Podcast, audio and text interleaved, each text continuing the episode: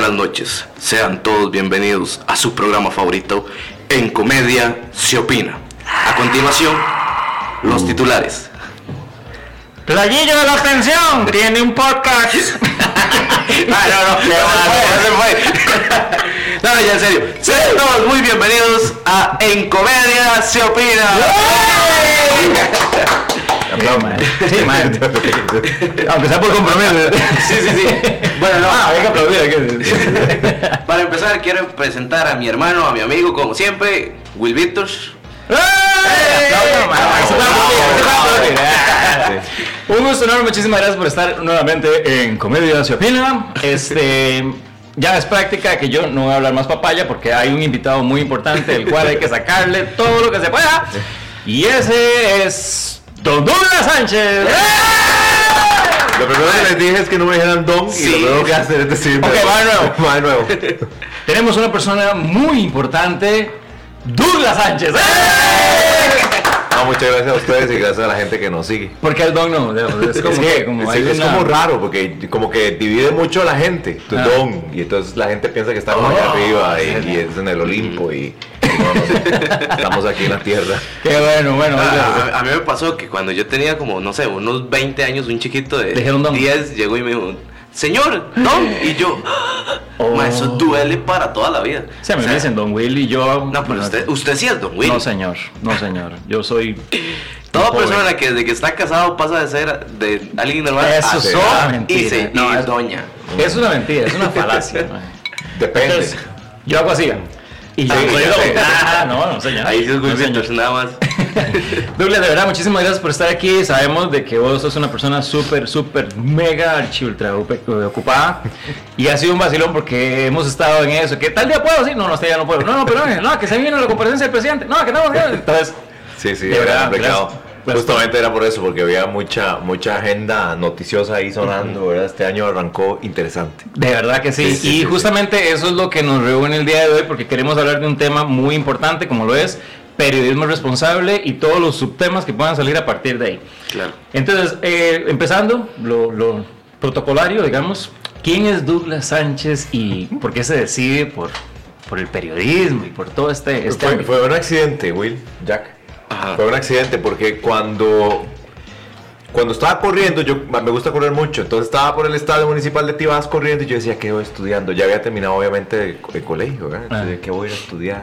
Me voy a llamar a una compa a ver, qué- a Rosalind, nunca se me olvida, la llamo y me dice, ¿vos qué matriculaste? Me dice, me, me matriculé en periodismo, pero yo matriculé tarde, porque yo no sabía que quería estudiar. Y no quería ir a la UCR porque yo o trabajaba o, o- o comía, O sea, eh, pero no se podía dedicar todo el día a, A estudiar. estudiar. O sea, imposible, no, no, la, la condición no daba. Y entonces llamo a Rosalind y me dice, no, yo me metí a periodismo. Y entonces yo, "Ah, bueno, yo voy a meter la bala". Sí, sí, sí. Sin estar convencido, porque realmente nunca estuve convencido de que fuera una carrera en la cual yo quería, digamos, Desarrollarse. desarrollarme. Y, y al final se dio y, y fue muy interesante porque mm, sí empecé a estudiar y luego ya me fui por otro ámbito. Realmente mi vida en los medios de comunicación es relativamente corta, o sea, estamos hablando de 10 años. Wow. Eh, y yo tengo 41, entonces realmente yo llego por coincidencia al tema de la televisión, así se los digo, fue una mera coincidencia. Qué vacilón porque hay, hay muchas historias en donde la gente dice, no, este, no sé, tengo 30 años, por ejemplo. Ayer estuvimos hablando con el, el, bueno, el programa Sí, pasado estuvimos hablando con, con Albino, Ajá. y él decía, sí, yo también fui, y, cuando Sí, sentí sí. los gases lacrimógenos, yo dije, esto es lo mío. Sí, sí, yo súper joven. De formas muy extrañas. Y, y este, y bueno, por dicha entonces que te decidiste por, por esto. Em, Bueno, todavía no estoy seguro. pero sí, A veces- a que voy a correr lo pienso. Sí, entro como en ese dilema, pero sí, sí, me gusta. Me gusta, el día que me deje emocionar esta vaina, yo me retiro. No, no creo que voy a ser tampoco un personaje que va a estar 80 años o no sé, 50 años o no me veo con 60 años en esto. Siento que Digamos. por eso está marcando una diferencia, digamos, porque siento que muchos periodistas de peso ahorita tienen muchos años. Usted está con, con toda la energía de hacer algo diferente, o al menos así lo siento yo, lo veo desde, desde mi punto de vista, digamos. Pero grandes, eh, ¿cómo se dice en español? Eh, achievements. Ah, Eh, logros. Gracias, gracias. grandes logros. Qué basura, bueno, como la doctora Polo, no me hable en inglés, usted es de Colombia. No, no, no, eh, mi defensa es que a veces, ¿verdad? A uno se le olvida, "Mae, ya sí me merezco el don, pues. Ay, madre. Continúe, don Will. Sí, gracias por la idea. Gracias. Muy amable, Jack Daniel. Este, pero has logrado muchas cosas en, en tan, relativamente tan poco tiempo, porque bueno, en 10 años no se lo quita nadie, digamos.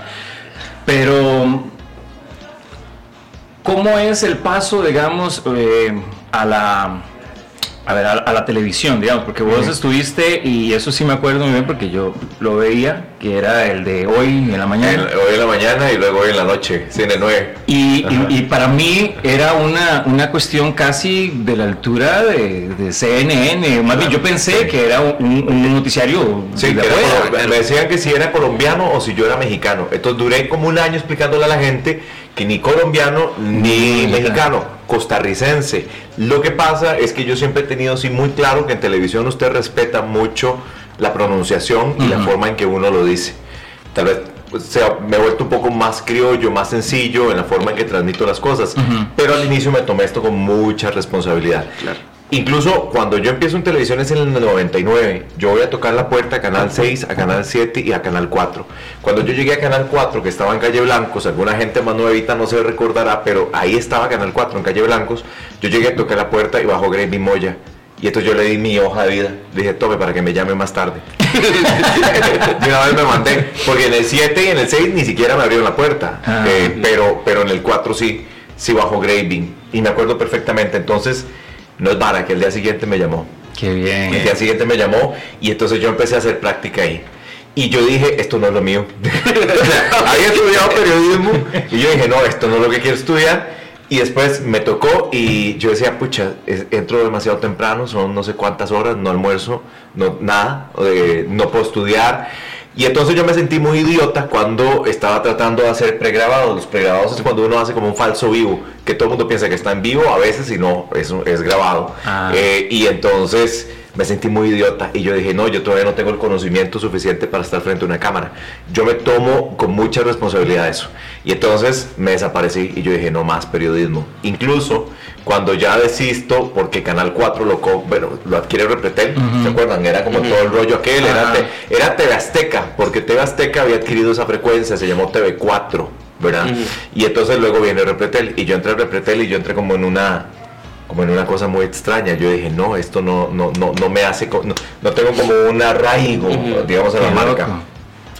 Y estaba yo muy carajillo, pero también es que esas cosas uno las empieza como a olfatear, no en balde tengo la nariz grande, ¿verdad? o sea, eso no fue en balde, eso por algo era. Era- Eh, y, y entonces dije, no, no, la verdad es que me voy a hacer otra cosa. Cuando ya me decido ir, es más, fue muy vacilón porque eh, todos los caminos lo conducen siempre a uno a algo. Claro. Y entonces me tocó empezar eh, con, no sé si se acuerdan, Camilo Rodríguez, Claro, eh, estaba Gravy Moya y estaba, ¿qué más? Y estaba Gilberto Valencia en un nuevo programa que se llamó Informe 4, que fue lo que evolucionó a las historias. Ajá, Informe y entonces yo estuve ahí un tiempo y dije, no, no, ya, aquí no, no más. Y entonces yo me voy y, y en eso me llaman de Radio Reloj, en aquel momento era como lo máximo Claro. trabajar en Radio Reloj. Yo no sé si ustedes se Ah. acuerdan de eso. Y entonces, como eh, todos- los sí, fines de año. de- ah, de bueno, radio, no, claro. eh, falta un minuto. no. Sí, sí. Y, y entonces eh, me llama Elber Durán, que era periodi- fue periodista de Canal 7. Ujú. y entonces vuelve director del reloj. Yo llego y había algo muy interesante. En el 4 les daba pereza ir a la conferencia de prensa del Congreso, que eran todos los viernes. Todos los viernes hacía una conferencia de prensa. Entonces yo de iba porque además estaba carajillo y quería aprender, entonces iba. Y entonces voy a Radio Reloj y el mismo día que me entrevista Elber, me llama, don Elber, me llama un contacto de la, Asamblea Legislativa. Y me dice, mira, ¿a vos no te interesaría meterte en esto de la política? Y yo, a la pucha, no sé, no sé. Y me dice, bueno, es que se va a lanzar Abel Pacheco. Eh, y necesitamos montar toda la pre-campaña y la campaña. Y la campaña era con Aida Fishman. Aida Mm. Fishman había sido directora de Canal 4 cuando yo estuve. Entonces fue como muy natural y yo dije, le renuncié el mismo día que me dio trabajo Don Elber y le dije, no, no voy a entrar al reloj, me voy a ir a, a política. Y ahí viene toda mi... Por eso es que yo empiezo al revés mi carrera. Yo empiezo más en el tema de comunicación eh, y empiezo a meterme en temas políticos. Trabajo en Casa Presidencial, de Casa Presidencial bin- brinco a CINDE, que es una organización que trae inversión extranjera. Eh, y ahí fue donde realmente se hizo mi carrera. Les estoy hablando desde el 2000 hasta el 2004 que estuve en Presidencia de la República y después ya metido en CINDE y en temas de inversión. Entonces, fue muy interesante porque recuerdo cuando entonces decía que era muy inútil cuando estaba frente a una cámara, de verdad que hueco, porque a veces, ¿verdad? Hay que informarse de las cositas, hay que leer mucho. Claro. Y entonces yo dije, no, no, no, ya, ya me sentía preparado. Y entonces recuerdo una vez que Freddy Serrano, eh, que ya había terminado de salir del 7 y todo ese Ajá. rollo, es director de, de, de hoy, de Noticieros Hoy en Canal 9. Y me llama a una, a darle una charla a los periodistas. Y entonces ahí es cuando ya está como ese gusanillo de, de llegar a la tele y fue donde salió todo. Así fue, pura coincidencia. Nada más. pacho, Sí, sí, Lo que- está para uno está para No, uno, definitivamente, definitivamente. Y también de toda la vuelta ¿verdad? que se dio para volver a caer en ese punto. Y como vos decís, más preparado y, y este, y obviamente con muchísimas más responsabilidades en sí, este sí, caso. sí, sí, sí. Pe- Pero bueno, también, por ejemplo, eh, lo que pasó en el 9 fue como muy mágico también para toda la gente que estuvimos ahí. Fue un canal que, uf, que llegó a un posicionamiento muy interesante. Que Y se hubiera catapultó a muchísima gente. Bueno, De hecho, la mayoría de gente. De hecho, la mayoría que estuvo ahí hoy en día siento que tienen carreras bastante aceptables, la verdad, y en algunos casos muy exitosas. Sí. Porque sí, o sea, de, hay, hay bastantes ejemplos y de, para muestra un botón, ¿verdad? Pero sí, que, que, que, que increíble, o sea, las vueltas que da la vida, porque Sí. a- nosotros es- la vez pasada estuvimos hablando de eso y que a mí me pasó con el teatro y con las cosas de arte, de que decidí dejar de hacer y la vida siempre me pone cosas de arte frente y ya, ya me di por vencido, yo no, no, ya, ¿Sabe por qué? es. Porque usted conoce a Don Will. Sí. Ah, un Will. Ah, un Will Víctor. Ah, eh, el problema de, de, de la argolla es no estar en ella. Pero aquí está con ah, ahí está, Sí, sí. ¿no? Eh, es- es- eso va a ser, eso, Don Will va a ser para una semana de que pase no, enojado no, me voy a encerrar. no. Voy a aislarme. ok, viene este la, la parte de, de- de multimedios, ¿verdad? Agarrar el telediario Sí. desde cero y con una, un gran reto, con un gran, gran reto que es innovar a partir incluso de jóvenes talentos, ¿verdad? Porque mucha gente dice, no, si yo me armo un equipo, me lo armo con... ¿verdad?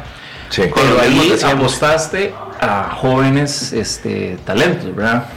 Sí, es que, es que era el paso natural. Es decir, o sea, no, no, no se podía hacer de otra manera. Aunque ya ha cambiado un poco, hay como más diversificación en cierta gente que tenía más tiempo estar en televisión, la hemos incorporado, gente nueva que sigue llegando, pero eso ha sido una cosa tremenda, de Porque yo- mucho desvelo. Yo me recuerdo este, haber leído demasiadas críticas. Yo, bueno, soy, soy muy sincero y a pesar de que yo indirectamente laboro para un, ¿verdad? Salgo en. Canadá, este, ah, vale, piche. Eh, el hecho de, de- de las noticias ahora a veces se me volvía aburrido, eh, al punto en donde yo ya ni quería ver. Y no es porque vos estés aquí, pero cuando empezó Telediario me pareció una, bueno, desde hoy en la mañana me parecía muy, muy, muy novedoso. Telediario lo vi como una propuesta muy, ¿qué decirte? Como muy de tú a tú. O sea, es eso que usted ve la noticia y siente como que, mae, es un Sí, compa que le está diciendo, mae, esto que está pasando, esto que-", y te lo explica Sí. sin tecnicismos, sin cosas más directas, porque así es como la gente quiere entender las noticias. Eh, cuando Douglas, bueno, obviamente mucha gente empezó a criticar y yo decía, madre, pero es que esto yo creo que es el refresque que se necesita y no seguir siempre con lo mismo, con el establishment. Ah, pero este, hábleme en español. Se va- a salir aquí me tomo el agua y me voy. No, no, pero ¿cómo lee Douglas, digamos, o cómo leyó Douglas eh, eso, eso que la gente necesitaba, lo que la gente quería? Este, no sé, mm, tu experiencia me imagino que también tuvo mucho que ver, pero apostar a esto es muy arriesgado, pero Sí. Es que ha sido como una combinación de muchos factores, porque al final, por ejemplo, el, el, el- a ver, el, ¿cómo dice? El mindset, ¿cómo se dice?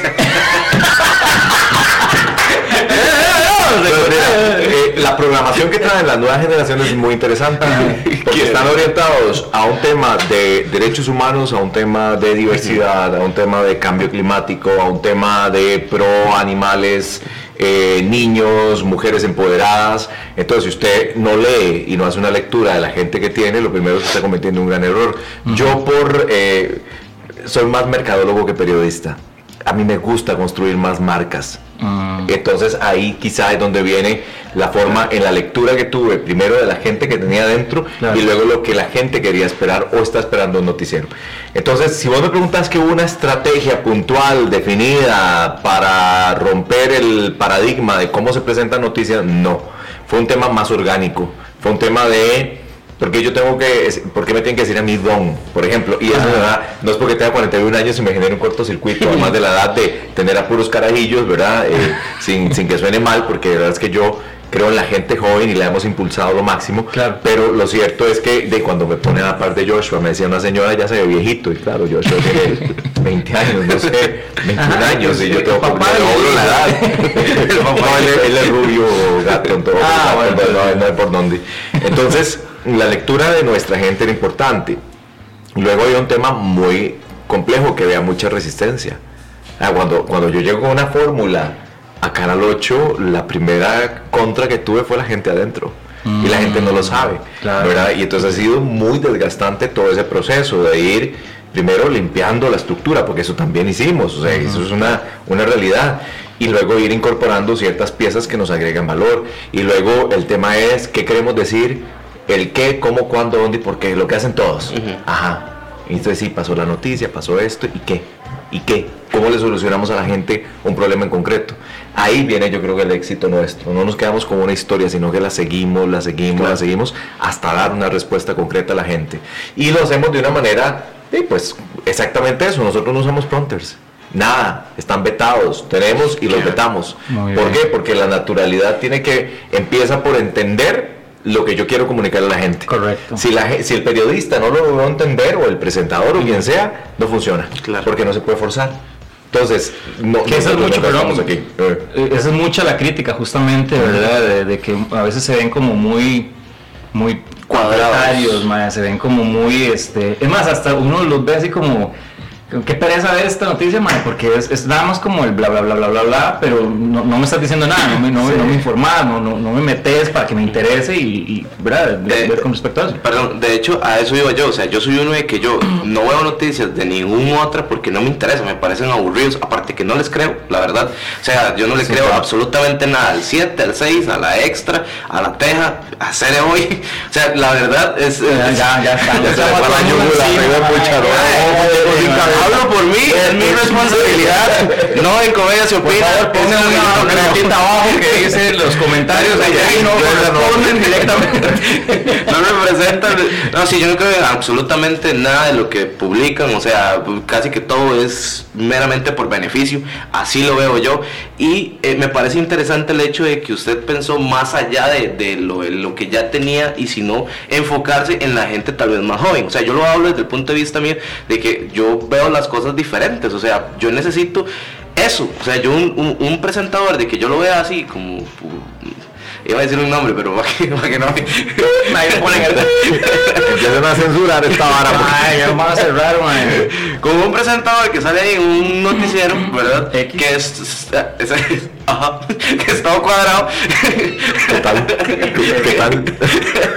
A, mí- a- a mí eso no, no me emociona, me aburre. En cambio, ver una noticia que de verdad, eso que vos decís de que llegue y lo deje a uno incluso hasta con la duda de que, "Hue puta, estos maes iban a ir hasta el fondo, van, y al siguiente día lleguen como, ¿se acuerdan de lo que estábamos ayer? Y siguen, eso me emociona. Porque, a ver, Suena feo decirlo, pero es como cuando uno escucha un pleito de vecinos que usted sale y dice, voy a fijarme a ver que nadie se esté muriendo para llamar a la policía. Sí, sí, y usted sí. ve y ve que todo está bien y dice, ah, puta, está bien. Entonces, eso es lo de la noticia, o sea, de que de verdad los nutra uno, que lo informe y que el día de mañana que usted vaya a hablar con alguien, diga, no, sí, yo vi la noticia y mencione dónde vio la noticia. No solo que llegue la noticia porque llegó, y eso es lo que pasa. Muchos eh, noticieros dicen las cosas y a la gente se le olvida porque no dejan un trasfondo. Porque es una maquila.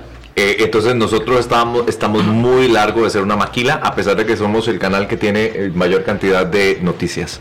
Tenemos 10 horas de noticias al día. Eh, y eso, y tenemos el mismo equipo, no hemos crecido más allá, seguimos conservando, bueno, vos que conoces, eh, sigue siendo en esencia el mismo equipo. Claro. Pero ¿qué hemos hecho? Hemos creído en construir una historia, hemos, eh, que en esa historia podamos ir detalle por detalle, que la gente se vea reflejada, que eso también era muy importante. Y hay elementos que suman, eh, por ejemplo, yo siempre lo digo, la gente sabe conmigo a qué atenerse, saben mis opiniones. O sea, yo digo una opinión y lo digo informado y lo digo con veracidad y no me importa. O sea, yo, el parque acuático que estaba presentando el presidente del Congreso me parecía una, un proyecto sin sentido si no venía con realmente un estudio al parque dijera que iba a ser exitoso. De hecho, yo tengo que. Muchas gracias. Muchas gracias. Mae, yo vi esa vara y que- dije, mae. Sí, casi me pega. Sí, Casi me mae, pega. sí. Y se levantó de la silla y agarró aquí y me, y me iba a volar un Me manazo. parece yo creo, una falta de respeto de su yo su yo, mae, ¿qué le pasa? Pues solo porque lo está confrontando. Sí, Mae, es no. que es- es- es- no, Sí. no, no, no. Pero, pero eso significa que nosotros no tenemos hoy y que, a ver, no tenemos ni- no hay ningún interés de por medio en la forma en que comunicamos. La línea editorial se respeta y nadie le mete mano. Y si hay un tema comercial, tendrá que venir con su respectiva cortina indicando que es comercial. Pero nuestra línea de opinión es absolutamente libre y eso es lo que más yo agradezco de este trabajo en particular y de, y de Grupo Multimedios como tal, porque no solamente lo que está aquí en Costa Rica, o sea, es un grupo que tiene un crecimiento enorme en, en- en México, en Estados Unidos, en España. Entonces al final vos decides, bueno, nunca he recibido una llamada de mis jefes diciendo, hey, controlate esto porque puede ser difícil. Ah, Censura, censura, nunca, censura. Nunca. Eh, a mí no, me- a- Gilberto, que es ahora el gerente de noticias, Gilberto Valencia, nunca ha tenido una revisión ni de parte mía como director de canal, ni de José Eduardo García, que es el director general, para decir por qué ese titular va así. Nunca. Eh, y eso no necesariamente sucede en otro lado. Correcto. Eh, y, y- y esa libertad lo que te permite es obviamente expresarte y la gente lo ha sentido muy, muy, muy genuino y, y- y realmente es muy genuino. A mí no me importa comerme broncas, ese es otro tema. Yo creo, por ejemplo, lo he dicho se lo he dicho a Don Albino Vargas hasta en la cara, yo no creo en los sindicatos que son una partida vagos. Creo en el sindicalismo que tenía un fin común para que no se cometieran abusos en la empresa privada o en la misma empresa pública. Y sigo creyendo que los sindicatos son un contrapeso importantísimo para la democracia del país. Pero de eso, a, a pensar que pueden hacer lo que les da la gana Apoyar y el- bloquearle a uno las calles cuando uno tiene que salir a trabajar y ganarse la plata, porque aquí el que genera el empleo es el sector privado, y eso hay que tenerlo claro, es que ahí es donde uno tiene que empezar a, a poner los puntos sobre las IES. Yo creo en una empresa pública, por ejemplo, yo no creo en la privatización de la caja, y lo he dicho abiertamente. Nadie, no creo en la privatización del INS, no creo en las empresas públicas que son eficientes, eh, como tampoco, como creo también en la empresa privada que es noble y genera trabajo. ¿verdad? Entonces, hay contrapesos y yo creo que los periodistas hoy no se comen esa bronca, porque quieren jugar de muy neutros. muy- yo- es más, la objetividad no existe y para la gente que está pensando que el periodismo es objetivo, saben que dejen de decir eso en unas escuelas de periodismo porque eso me enferma, porque no es objetivo desde el momento en que vos definís que un enfoque debería tener estas características. Claro. Sí, son sesgos de encuadre. digamos. Claro, pero lo que sí tiene que, tiene que ser veraz. Todo argumentado, con hechos, con documentos, con cifras. Ahí no hay quite. El periodista que no haga bien su ejercicio no es un periodista responsable. Hechos, eso no es- opiniones, dicen. es- mm, no, es que yo tampoco creo en eso. O sea, yo, ¿por qué? Porque si yo estoy presentando en un momento una señora que, que está en silla de ruedas y que la municipalidad no le arregla el hueco enfrente de su casa y la señora usa silla de ruedas, ¿cómo se va a desplazar esa señora? Entonces yo me enojo en ese tipo de casos y pido explicaciones a la municipalidad, aunque yo no sea nadie, realmente es un medio de comunicación tratando de darle voz a gente que de otra manera no podría. Claro. Entonces, ahí yo creo que el periodista tiene que asumir posiciones. O es blanco o es negro. Las medias tintas en esta vaina no funcionan. Sí, jamás. Sí, pero quizá, pero un día puse, puse bloqueos, no más huelgas con bloqueos. Sí, más trabajo. Y entonces empezaron a volar, ¿verdad? Eh. Porque en redes, de- desgraciadamente, hay un tema de un montón de troles que yo no sé cómo funcionan, pero seguramente ya por inteligencia artificial descubren una palabra bloqueos, entonces ya ellos van y empiezan a volarle, a volarle, a volarle. Y yo sí, no creo en los bloqueos, no creo que sea productivo para el país. Pero es mi posición. Ahora, que le quite mérito a la gente que se va a manifestar jamás, y la libertad de expresión es un fundamental en este país, pero llevado de otra manera. Entonces, el periodismo responsable parte porque el periodista esté convencido y tenga convicciones muy claras de lo que quiere.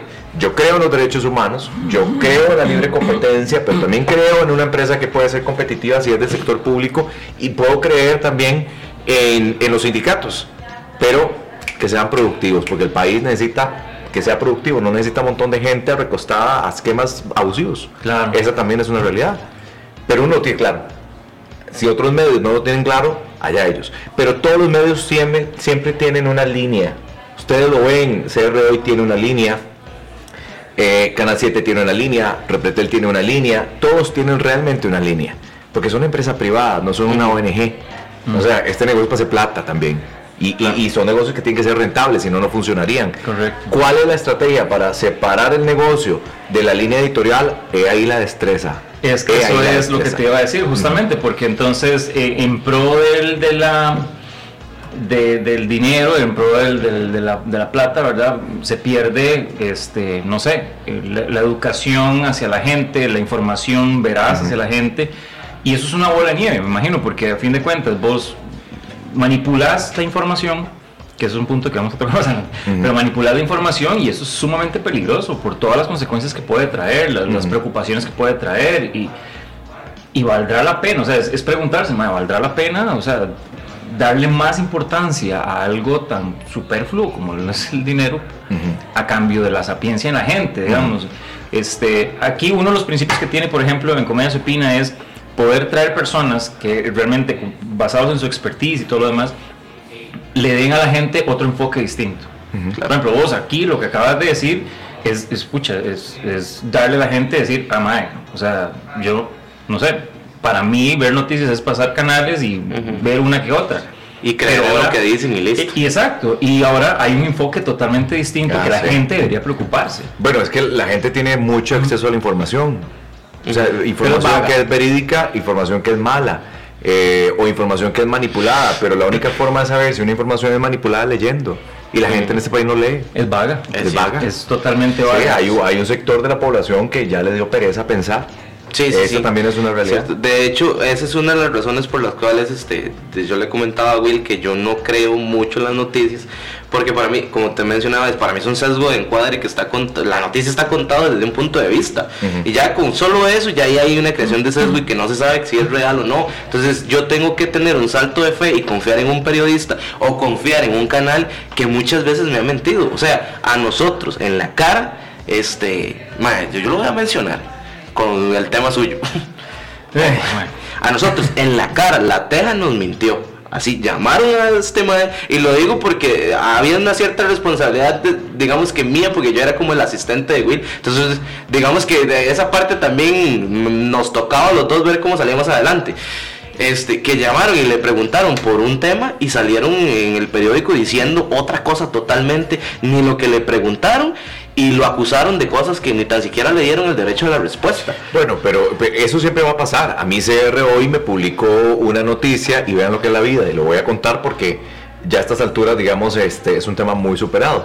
A mí CR hoy me saca una noticia de que hay una denuncia en el Ministerio de Trabajo por malos tratos a los colaboradores, ¿verdad?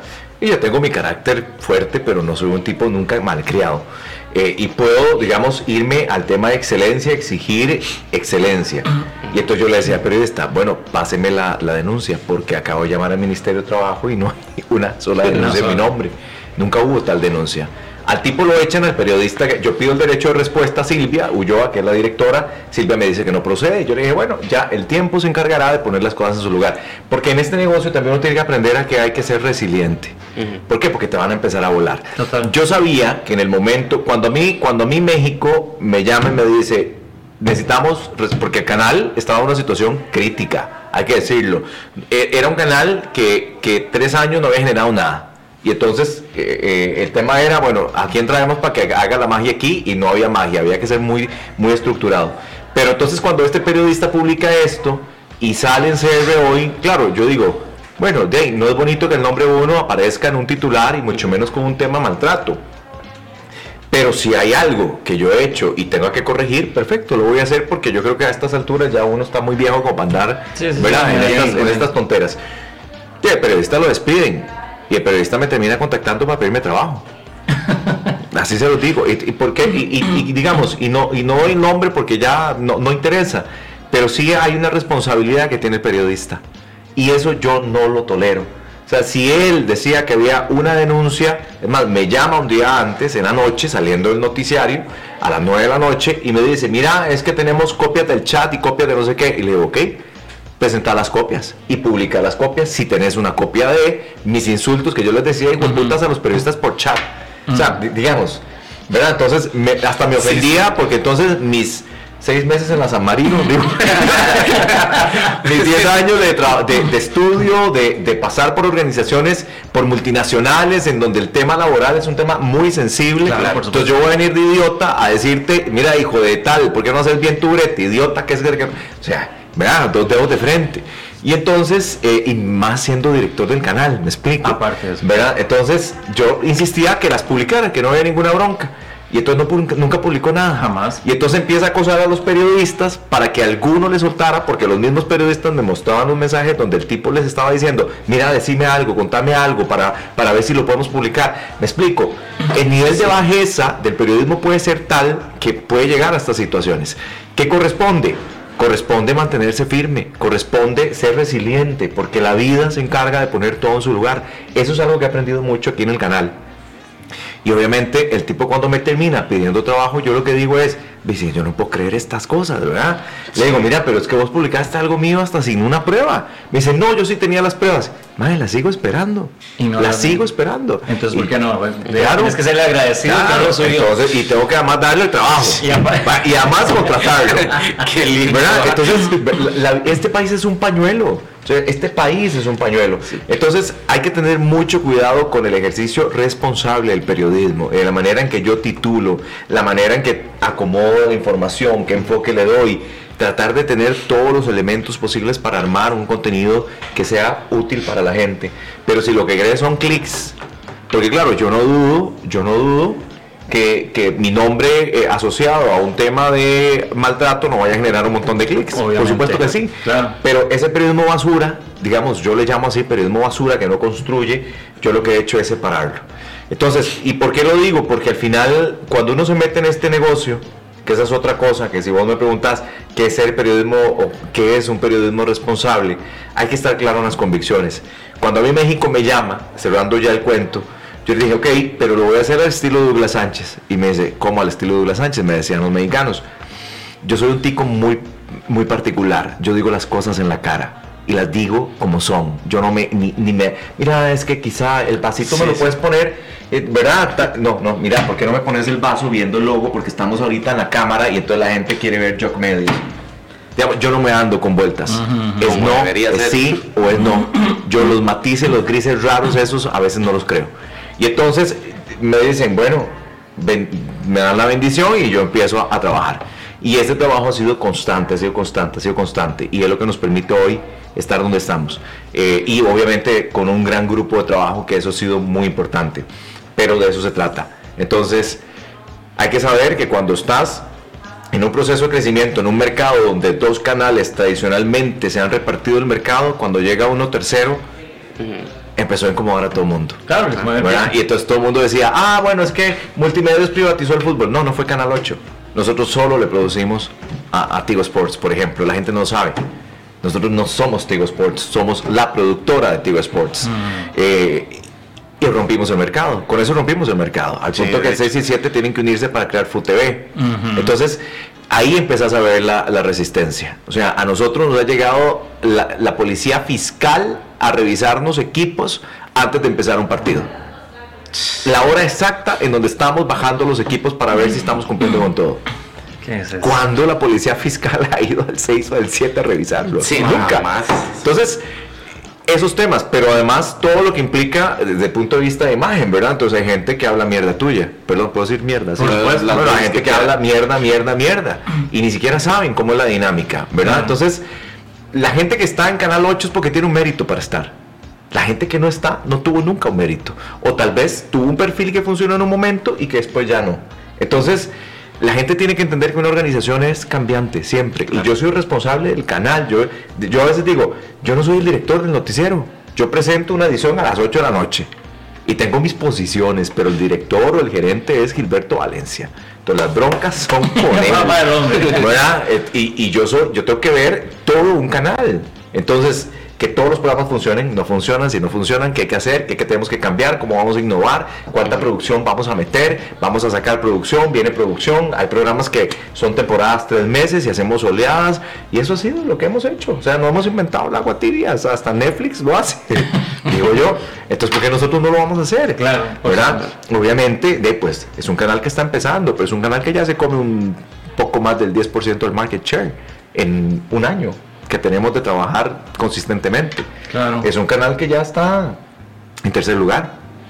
Claro. Y a veces en segundo, y a veces lo voy a decir, a veces estamos en primer lugar, Qué bueno. dependiendo de qué horarios en los que estemos. Claro. Entonces, eso obviamente agita y molesta e incomoda, pero a nosotros lo que sí hemos hecho es que vamos con un objetivo. Y nosotros somos como, ¿verdad? Vamos aquí. Como los caballos cuando les ponen- Exacto, y vamos a ese objetivo. No importa, a ver, y hemos cuidado mucho también la gente, porque obviamente cuando vino la pandemia todos trabajamos 24 horas, o sea, pasamos realmente durmiendo en el canal, casi, solamente para ir al baño, cambiarte ahí, para quitarse el olor y devolverse, literal. Y pensamos en todos los escenarios y nos mandamos a transmitir de la casa. Y sí, fuimos los primeros en Costa Rica. Eso que estuvo muy bien, eso fue Qué bien, muy, y sí, muy y Huawei quiso entrar, y quiso entrar Colby, quiso entrar Cla- ¡Qué dicha!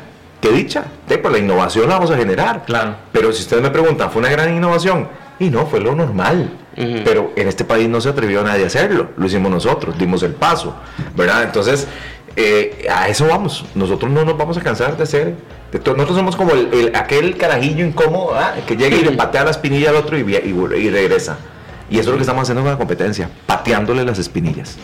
Y es que, este, bueno, lastimosamente yo creo que por la concepción que tiene la gente a nivel de lo que puede ser, eh, bueno, periodismo no, digamos, las noticias, este, la información y de todo, eh, ya todo el mundo lo tira en el mismo saco, ¿verdad? Entonces, ya porque algún canal hizo algo malo, entonces ya todos son exactamente iguales. Sí. La delgada línea este, entre el amarillismo, sensacionalismo, que eso yo creo que ahora, o al menos eso es lo que se estaba convirtiendo eh, las noticias y que mucha gente renunció a eso. Eh, obviamente ustedes no van con ese enfoque, pero sí es un enemigo a atacar, supongo, porque mucha gente, como te digo, los va a, acribillar con eso y va a buscar ese pequeño punto negro en la gran sabana blanca, a pesar Sí. de todo el trabajo que están demostrando con respecto a eso. Es que hay que tener un balance. Por ejemplo, yo no tengo 20 minutos de sucesos, no tengo media hora de sucesos. Pero también hemos sido claros en que hay historias que sí se tienen que contar, pero contextualizadas. Que si un tipo va, van dos tipos en la calle, uno llega a un nivel de ira y se atreve a asesinar al otro. Bueno, ¿qué hubo ahí? ¿Por qué la ira? ¿Qué lo llevó a cometer eso? Explicar, entender, contextualizar. Ah, es que el, el- el ambiente nos tiene estresados, ¿o no? Pero no es un suceso solamente por ser amarillistas. Cuando, cuando ocurrió lo de Allison, a mí particularmente me pasó con Luani Salazar. Cuando yo, yo iba a presentar, estaba alistándome, eran a las 7.45 más o menos, 7, no, 7 y, y 35 más o menos de la noche, y entra el guarda, Andreito, ¿verdad? Es blanco, pero llegó más blanco, y mae, que encontraron a la muerta. Y yo, pucha, mae, ¿cuál muerta?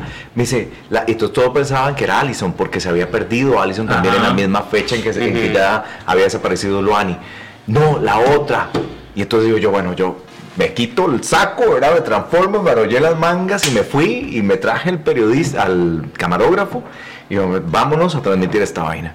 Y entonces llegamos y sí, había enco- encontrado al hermano. Cuando yo llego, está el hermano saliendo con las uñas negras eh, de tierra, diciendo, me acabo de sacar a mi hermana de un hueco donde la acabo de encontrar. ¿verdad? Entonces nosotros dijimos, suave, pero esto, esto es más allá de eso, o sea, se reporta el hecho, pero vamos a tener una agenda proactiva para entender qué es lo que está pasando en el país, este disparo de feminicidios que están ocurriendo es tremendo, vamos a darle contexto y empezamos a trabajar en ese contexto.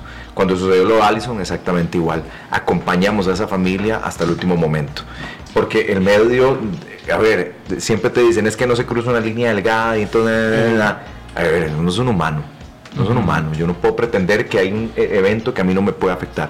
Me afecta tremendamente. Porque soy hijo, vengo de una mujer, porque tengo hermanas, porque tengo sobrinas. Claro. Porque no me gustaría que pasen exactamente lo mismo que pasó o una Allison o una Luani. Independientemente de que haya sido, nadie tiene el derecho de quitarle la vida a nadie. Así de sencillo.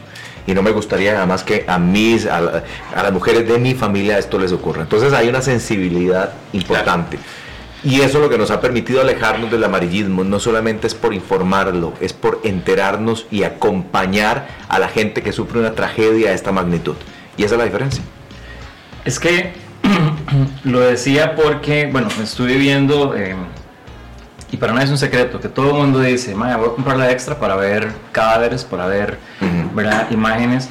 Y eh, estuve viendo un- una, una denuncia que hicieron ahí en algún, eh, con respecto a fotos o, o una, resol- una resolución hacia la extra de que no podía subir fotos de... Y me llamó demasiado la atención lo que respondió eh, Yari Gómez, ¿verdad? Sí, la directora. La directora, o sea, Sí. incluso La dueña de la extra. incluso que se iban a, a pronunciar eh, ante la Sociedad Interamericana de Prensa de la resolución del gobierno y la resolución del gobierno es se abstenga de publicar en sus portadas imágenes de cuerpos de personas, especialmente de mujeres ensangrentadas, mutilados, desnudos, principalmente si han sido víctimas de violencia sexual, por lo cual la empresa denuncia deberá, denunciada perdón, deberá abstenerse de publicar nuevamente la imagen en la portada. O sea, es que hay, hay una cuestión de humanidad también y, y, y cómo alguien se opone o al menos no encuentra ¿verdad? Una, una, una solución viable de este tipo. O sea, querés informar, ok, está bien, informar sobre un hecho horrible, sí, informarlo, pero darle esa humanidad versus, no sé si la palabra es objetividad, pero, pero o sea, ¿cómo defendes esto? Es que, vamos a ver, la, yo creo que la extra tiene una línea muy clara. Eh, siempre ha sido una línea, ha dicho, porque he compartido con Yari en algunos foros, eh, en un programa de radio que nos invitaron una vez, una línea cercana al pueblo, eh, obviamente con un contenido más sucesil, más sucesero. Pero yo te puedo hablar de mi experiencia y qué es lo que uno como comunicador sí le puede aportar al medio. Porque el medio es solamente el canal, pero uno construye realmente la noticia. Yo me acuerdo cuando mi hermano muere, mi hermano mayor muere en un accidente de tránsito. Eh, realmente él iba caminando, iba saliendo del aeropuerto, él trabajaba en el Juan Santa María, se venía con una compañera, venía caminando por la callecita paralela a la pista. Eh, entonces, que es muy oscuro y media curviada. Entonces venía y vino un borracho, lo atropelló y bueno, ya, lo, lo mató ahí mismo. Y entonces, cuando yo me doy cuenta que viene un medio de comunicación, el extra. Y entonces yo les dije, si ustedes sacan una fotografía de mi hermano, sepan que voy con una demanda del tamaño de la catedral, lo más grande. Y entonces, ¿por qué? Porque ya es sensibilidad la que desarrollaste. Por O supuesto. sea, ¿cómo yo voy a sacar una imagen de una persona cuando yo estuve a punto también de que mi familia viera a mi hermano en una portada? Sí. Es imposible. Y es O sea, que difícil, claro. Si vos no tenés esa sensibilidad, no vas a entender nunca lo que estamos hablando. Ahora, que se me tenía que morir mi hermano para, para que yo desarrollara esa sensibilidad, por supuesto que no. Pero es mi posición como comunicador. Yo no creo que un cuerpo ensangrentado te agregue valor en una portada o en una toma. Nosotros eso lo prohibimos. Lo prohibimos. Es más, un día esto se fue, una, un, extra- un pedazo de la imagen y de- de- del video, y yo le dije, están locos. ¿Cómo van a sacar eso en nuestros noticieros? Nosotros no somos rojos pero si construimos casos. Y si ustedes lo ven, hemos empezado a incorporar dramatizaciones de algunos casos, ¿verdad? Que lo hace, digamos, el periodista ahí como con lo que puede. Eh, y entonces ahí, vos decís, es que mi contexto, el contexto, el suceso con su contexto te comunica otra cosa. Porque yo no quiero la sangre, porque para la sangre entonces mejor eh, agarro todos los videos que pasan en el chat de policías. Claro. Que yo, estoy, yo, yo estoy en ese chat. O sea, yo no duermo cuando veo una vara de esas. Ni Pues yo digo, bueno, o sea, a mí se me revuelve hasta el estómago pensar que alguien puede sacar el muchacho este que se tiró de un techo y que cayó y... Ay, ¿Qué te agrega eso? Ponerlo. Claro. ¿Qué te agrega? ¿Verdad? ¿Qué te agrega. ¿Qué te agrega la sangre? ¿Qué te agrega? Realmente, una toma, una toma, un video con la persona ensangrentada, con, con, con su cabeza, ¿verdad? Partida, ¿qué te agrega? Nada.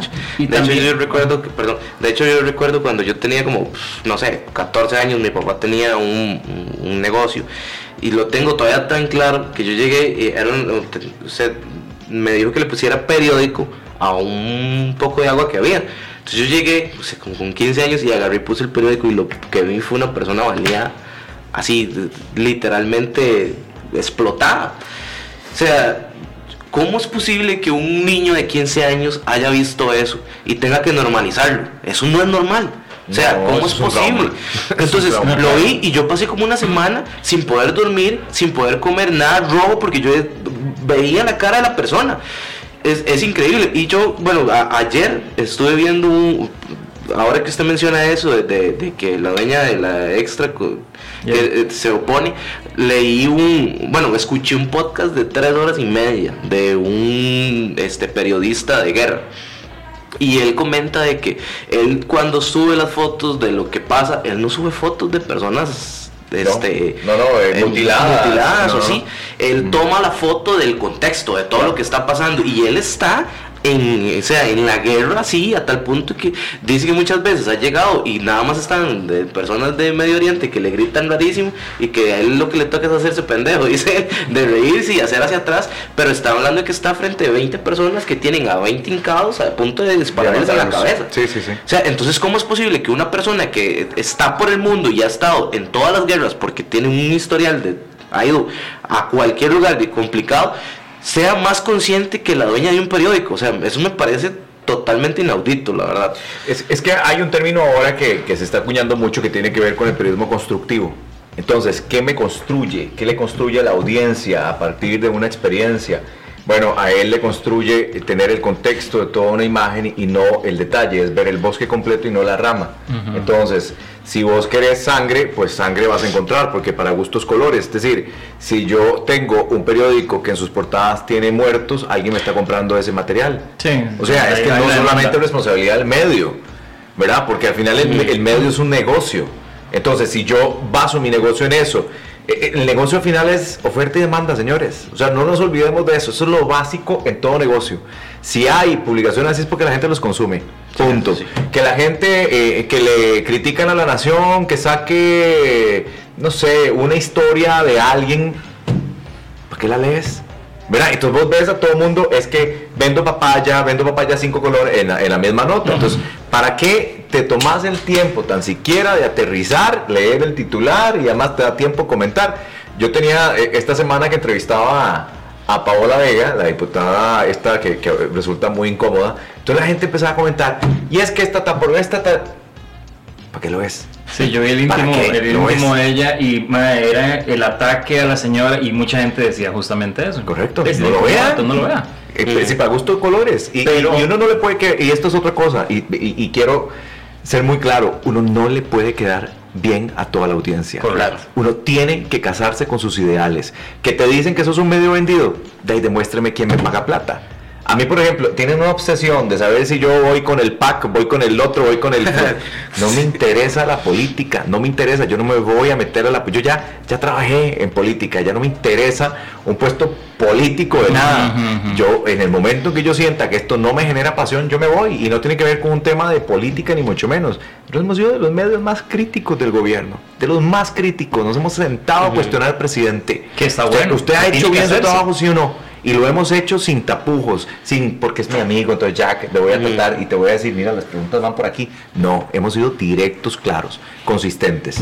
Pero la gente hay de todo. Entonces, vos trabajas para la audiencia que realmente compra un producto, que es fiel a ese producto y que está diciéndote bien hecho.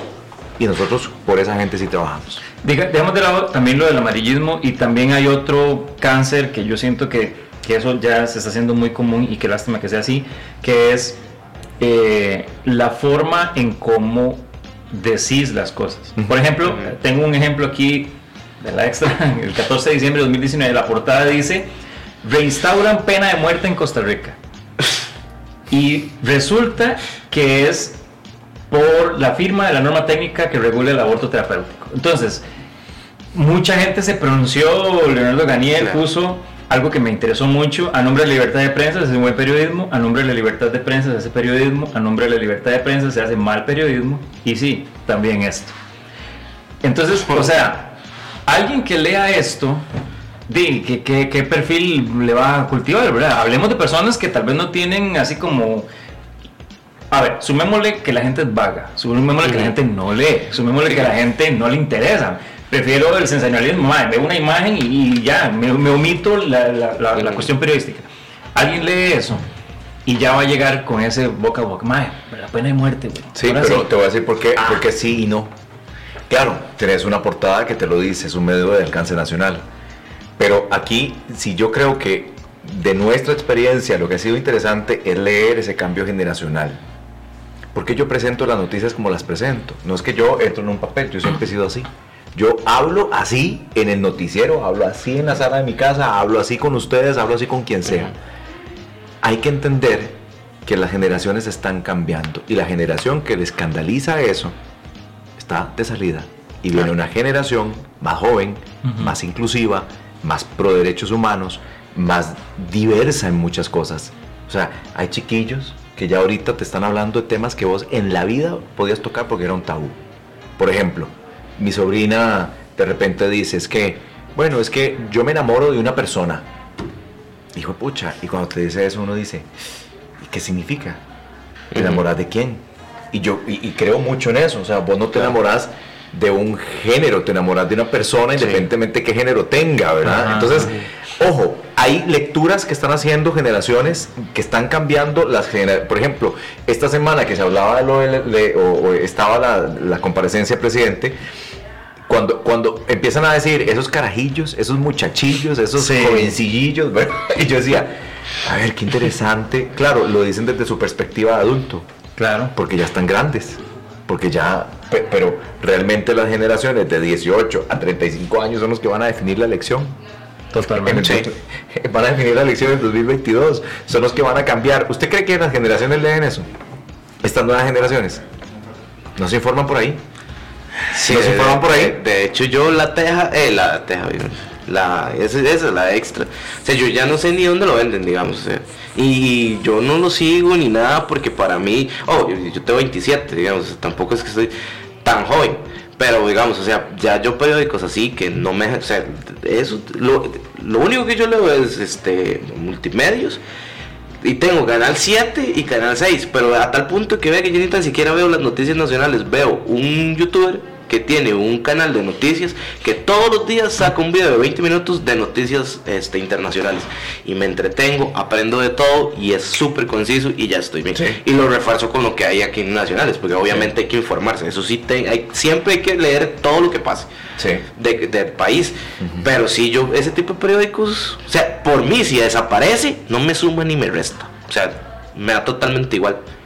Bueno, es que es un modelo, o sea, yo, yo respeto mucho el modelo de negocio que tiene Doña Yari y respeto mucho a ella como, como cabeza de un medio de comunicación y de, de- de todo un grupo que da empleo y que genera y que, y que te- si vos estás claro a qué línea vas a ir a trabajar y te gusta esa línea, eh, good for you, ¿verdad? Anda y sé feliz. por usted. Bien Bien por por usted. usted. Bien por usted. Pero, pero, pero si estás buscando otro tipo de, de comunicación, no es por ahí.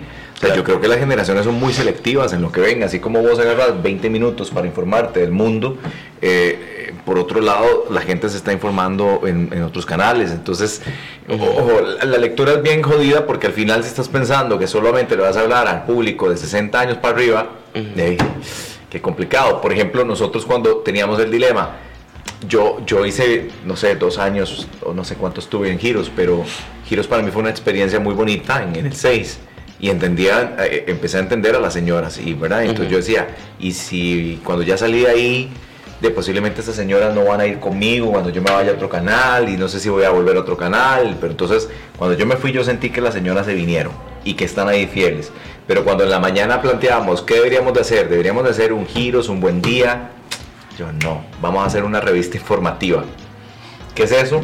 Ay, no sé, una revista informativa eh, que tiene ciertos matices y es un éxito, ha sido un éxito y, y al final no es la misma fórmula. ¿Por qué? Porque lo primero que yo entendí es que la señora no quiere todos los días solo entender del uñero que se le hizo o de la pelotita que le salió aquí o del cáncer de pulmón o del ca- o sea, la gente quiere también noticias diferentes, ¿verdad? Arrancarse con una con una algo, algo más positivo, más propositivo. No digo que lo demás no lo sea. De hecho, contribuye mucho que la gente entienda su salud y eso me parece muy bien. Pero, pero la señora solamente quiere eso. ¿Y quién nos dijo que solamente quiere eso? Claro. ¿Y por qué la, la mañana ha caído tanto en audiencia? Son los horarios más difíciles. La mañana.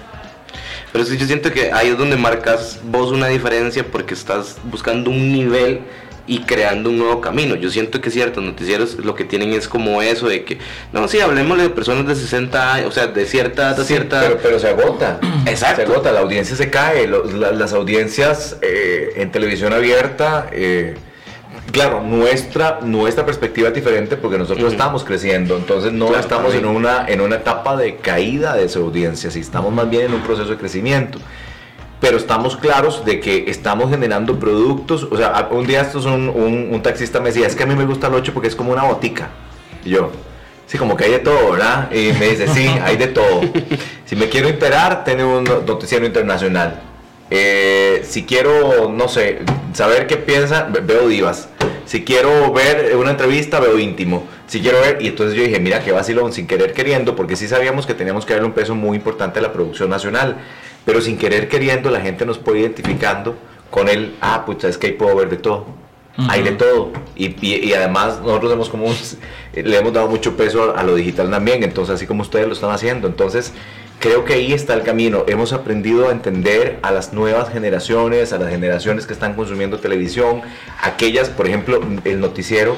A las 8 de la noche nos hemos dado la sorpresa que tiene un segmento de gente joven, bastante interesante. Y entonces, y es muy congruente cuando vos salís a la calle, porque entonces me dice la señora, es que vieras que yo sí que me muero de risa cuando veo sus noticias. Y yo, puta, se la estoy haciendo ridículo. Yo ya llegué a ese nivel. No, viejo ridículo. Ajá. Y entonces me decía, no, es que dice que, eh, que usted le habla muy sencillo. Entonces, eso es, entonces, y el chamaquillo tiene 18 años, ¿verdad? Eh, y entonces yo decía, mira qué interesante, porque también me han dicho en varios foros justamente eso. Entonces, algo hay, algo hay. Ahora, que la medición de audiencias es lo mejor que tenemos en televisión, no. Y, lo- y he sido crítico con las herramientas de medición de audiencias. Si me quieren cortar el servicio, que me lo corten. Eh, pero pero es, es- no, es, no refleja la realidad del país en este momento.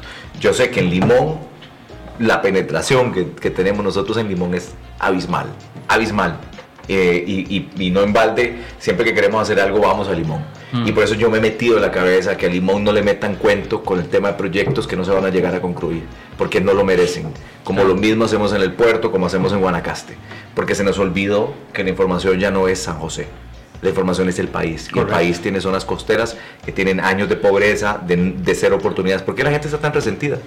Por eso cuando yo leo las redes, ese nivel de resentimiento lo entiendo. Porque yo soy un tipo privilegiado.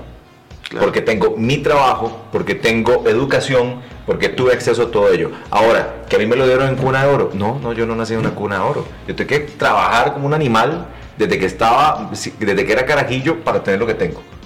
Y la gente no entiende eso. Están tan resentidos que no entienden porque entonces ya te ven eh, y entonces tenés tal cosa y entonces ¿por qué tener? No, no, es que a mí nadie me vino y me regaló nada. O sea, yo he tenido que trabajar y todos los que trabajamos hemos tenido que esforzarnos para llegar a eso. Pero hay gente que ni eso tiene. Ni eso tiene. Ujú. Entonces yo entiendo desde esa perspectiva, porque hablar desde mis privilegios puede ser muy sencillo. Sí, claro. Y a veces yo me muerdo la lengua. Cuando hago un comentario, lo pongo en el Facebook y digo, puta más idiota. ¿Para qué puse eso si al final voy a, voy a herir la susceptibilidad De y a mucha gente? Y me cuido mucho en eso. Trato de generar mucha empatía con las diferentes situaciones que se pueden dar. Una vez, y una situación muy difícil, fue la mamá de esta muchacha que quemó a sus hijos. Eh, se juegan en San Francisco. Ajá. Entonces me decía la mamá, es que yo, ella quiere hablar con usted porque usted es el único que ha dicho que no deberíamos de juzgar a nadie por lo que hace. Y ciertamente yo creo que uno no puede, no es nadie para juzgar a nadie, y mucho menos en un medio de comunicación. Y yo me acuerdo ese comentario, yo dije, pucha, qué complicado, porque no podemos desde nuestra óptica juzgar a nadie. Claro. Cada quien tiene que pagar por sus errores. Correcto. ¿verdad? Y entonces yo eso lo entendí. Y la señora dijo, le queremos dar la, la- la entrevista a usted. Entonces yo dije, bueno, vamos a hacer esa entrevista. Y esto fue muy compleja, pero, pero creo que hubo un manejo adecuado de lo que de poner en perspectiva un caso tan terrible como eso. Es que eso también es lo, es lo, lo peligroso. Y eso es un punto al que iba, ¿verdad? me voy a pasar un toque, pero es que hay que hablarlo, que es una preocupación muy mía, y, y espero que mucha gente la comparta, que es la manipulación de la información. Ujú. Eh, ¿Verdad? Muy, muy a la... Al, al- al lema de, de Joseph Goebbels, ¿verdad? De, de que una mentira repetida mil veces se convierte en verdad. En verdad, sí. Entonces, ¿qué tan responsable es y también por eso también había traído a colación lo, lo que hablaba de, de, esta portada, de la forma en cómo se decía, porque cualquiera vería eso como una oportunidad para, para enterrar a esa, a esa persona de, de, lo que hizo sin, sin esa no sé si la palabra será correcta, pero sin la objetividad, es que ya me da miedo decir objetividad, porque, pero sin la objetividad del caso. O sea, no buscando ese punto neutro de llegar y decir, ok, voy a entender por qué se hizo, o sea, por qué, qué fue lo que motivó, qué fue lo que llevó. Empatizar, sino que vamos, digamos, por lo menos. Es que. O sea, no simpatizar, pero ir también. Es que uno no es de la otra persona, digamos. no es quien para emitir un, un criterio, o sea, puedes tener tu propio sí. criterio y te lo reservas, pero no necesariamente ese es el, el, el, el común de mucha gente. Entonces, a mí lo que me preocupa es esta juventud, que vos, bueno, bien lo apuntás y tenés muchísimo más conocimiento de causa, pero hay mucha juventud que, que también ese tipo de noticias, o tal vez esa manipulación de noticias, llega y muerde el anzuelo. Y eso se crea, ¿verdad? Este, eh, como te dije, esa bola de nieve que lleva a, a muchísimas más consecuencias. Por ejemplo, en la política. Este, vos le preguntas a alguien, y también por eso nació este programa, vos le preguntas a alguien, este, güey, puta, Carlos Alvarado, me cago. ¿Por qué? Uh -huh.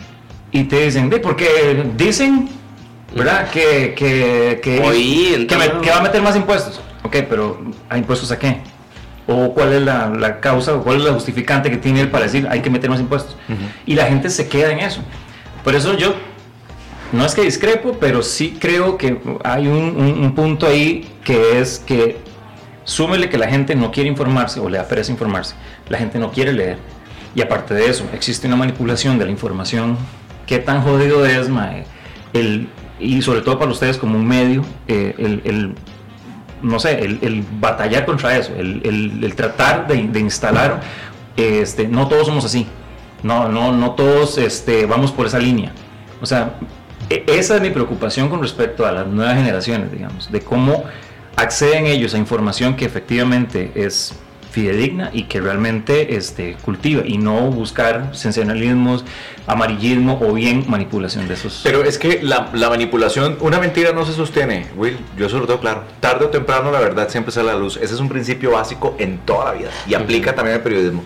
Una mentira no se va a sostener nunca. Eso, cuando ya vos empezás a investigar, te das cuenta que no es así. Bueno, entonces, ahora, hay algo muy jodido en comunicación, se llama agenda setting. Eh, y eso tenía que ver cuando un medio titula algo y genera un gran impacto, entonces todos nos colgamos. Por ejemplo, cementazo.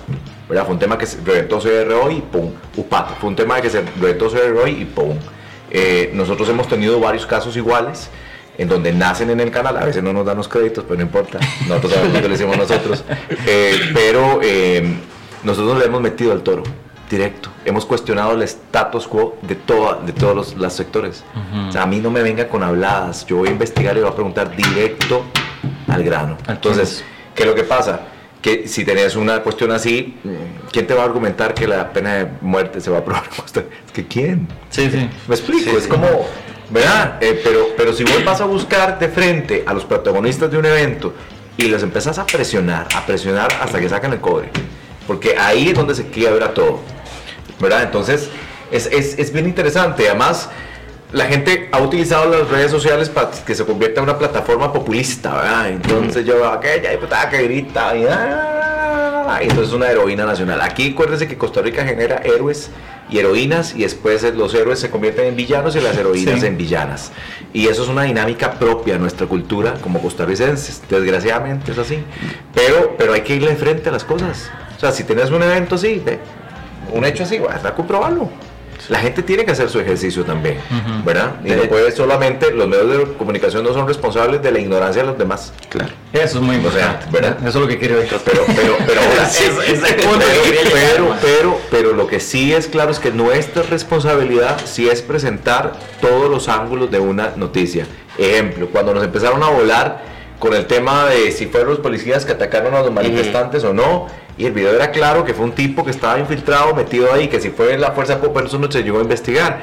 Pero todos decían, ustedes que no sean. Entonces yo me fui para Cañas y yo dije, bueno, la mano de Dios aquí, una de dos, o nos matan o, o realmente la gente nos abre las puertas. Vean, no hubo una sola casa que no me pasara a mí a mostrarme los vecinos todo lo que había ocurrido. Y salimos nosotros con los vecinos, con, con cañas, con los vecinos de cañas. Entonces le das el balance porque esa es nuestra Claro. responsabilidad. A nosotros nos dijeron, la fuerza pública se excedió en cañas, nosotros fuimos a corroborar si eso había sido cierto. Y fuimos al lugar y nos dejaron pasar.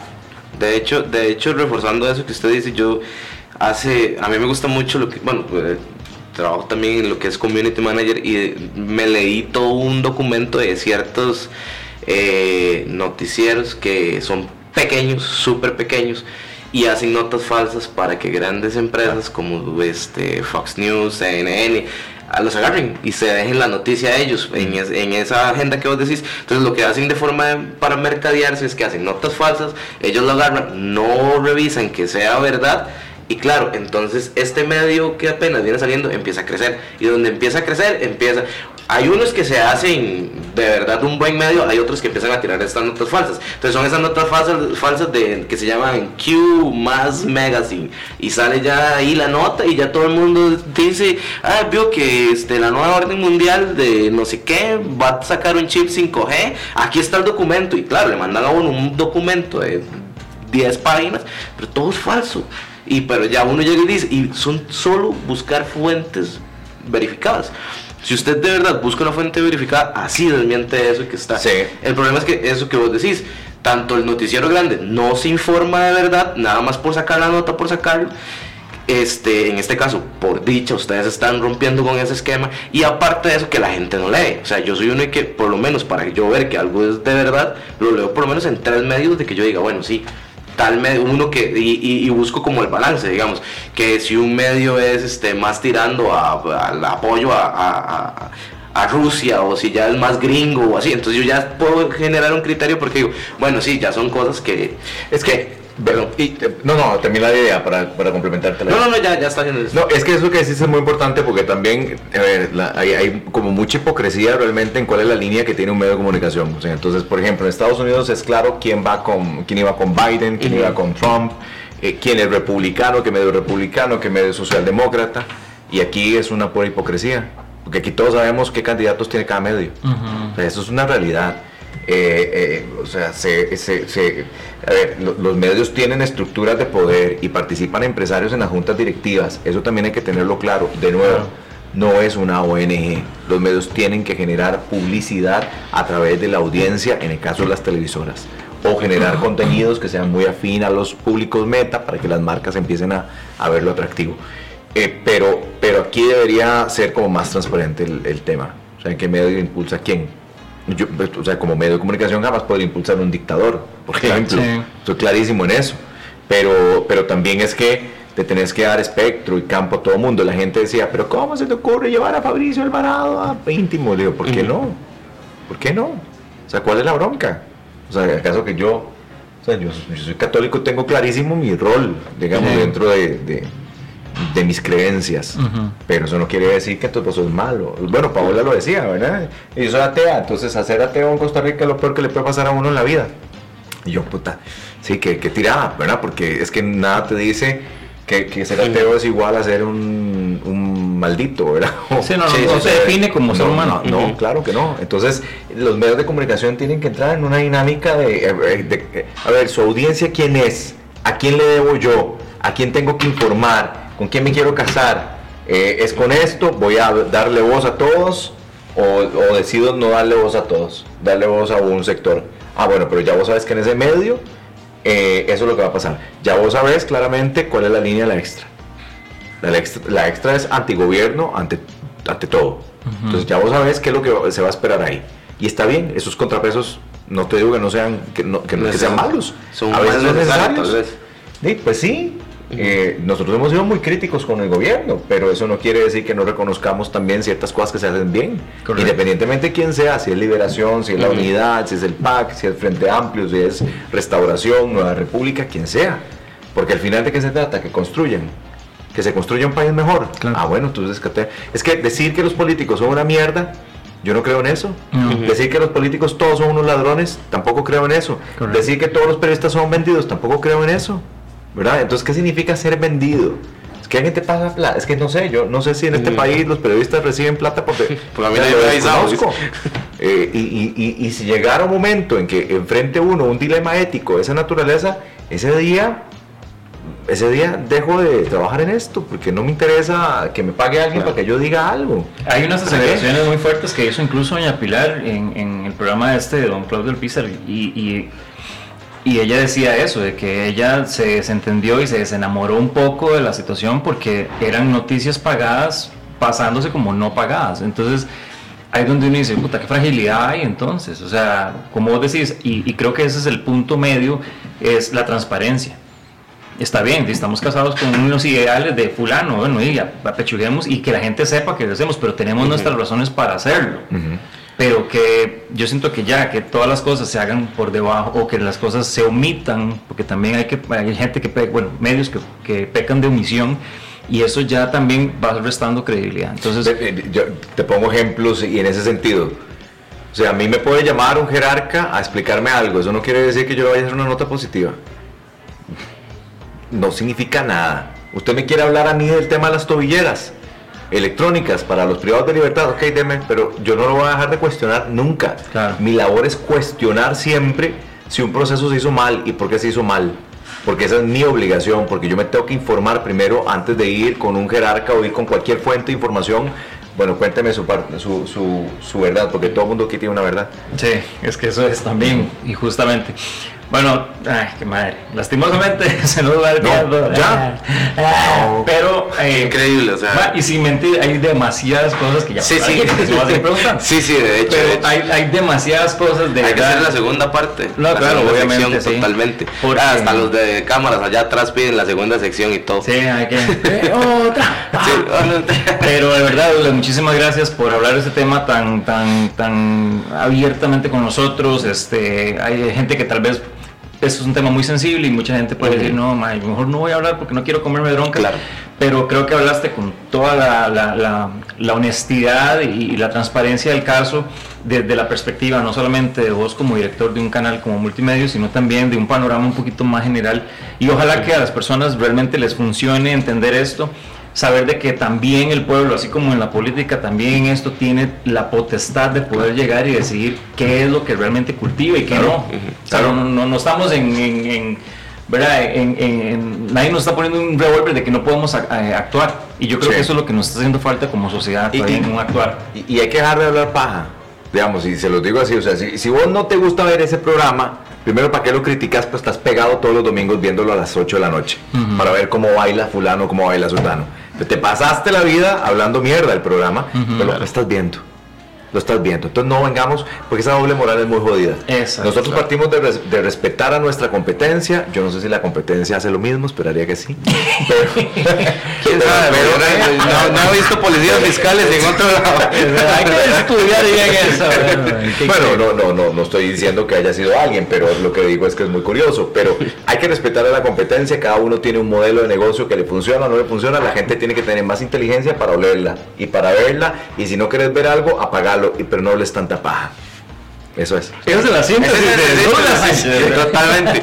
Eh, bueno, en síntesis, mi parte, de verdad, este, aprendí demasiado. O sea, a mí me encanta esto del podcast porque realmente, obviamente, tengo construcciones de vida de que me encanta venir aquí a hablarlos y desmentirlas o, que, o más bien darle más verdad.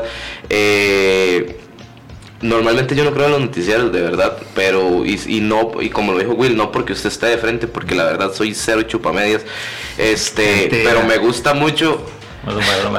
y yo, ya, ya, ya, ya que Bueno, que está vengando el don, ¿no? Sí, sí. Este. Ya puedo hablar, don Will? Sí, sí, adelante, adelante, caballero. Este, hasta se me olvidó la idea. Ah, no, sí, que no, no porque usted esté frente, la verdad, si no me gustara algo que usted, de, de su trabajo, también se lo diría, como se lo dije al vino la semana pasada. Pero la verdad, admiro mucho el trabajo que usted está haciendo porque está rompiendo con los moldes. Y la verdad, en esta época que todo es tan polarizado, es lo que necesitamos. Que la gente se dé cuenta que no nos metan a tol con el dedo así, que nos vean como estúpidos, porque no lo somos. Entonces, de verdad, muy feliz este, a la gente. Lea, infórmese, busque. Ya lo he dicho montones de veces esto. Busque tres, cuatro fuentes. Que al- eh, eh, ya cuando usted se da esa tarea, ahí va a encontrar la verdad que de verdad necesita. Así es. Eh, y nada, muchísimas gracias. Gracias a ustedes, Qué gran podcast, podcast, la verdad, Demasiado súper tuanis. Y yo no, en síntesis nada más secundo un poco lo que han dicho estos dos caballeros aquí presentes. Y realmente para las nuevas generaciones de, de- de- de periodistas eh, tienen un panorama, siento que muy difícil porque hay muchos, muy pocas personas que creen, pero realmente eh, el venir con nuevas ideas, con nuevos conceptos, el venir con, ese, con esa gana, con esa pasión de llegar y realmente informar, este, yo creo que es lo que necesitamos actualmente. O sea, ustedes son también esa, cámara oculta en muchos de los problemas que atañen al país y creo que hay una sociedad muy grande eh, sedienta de, de esa información.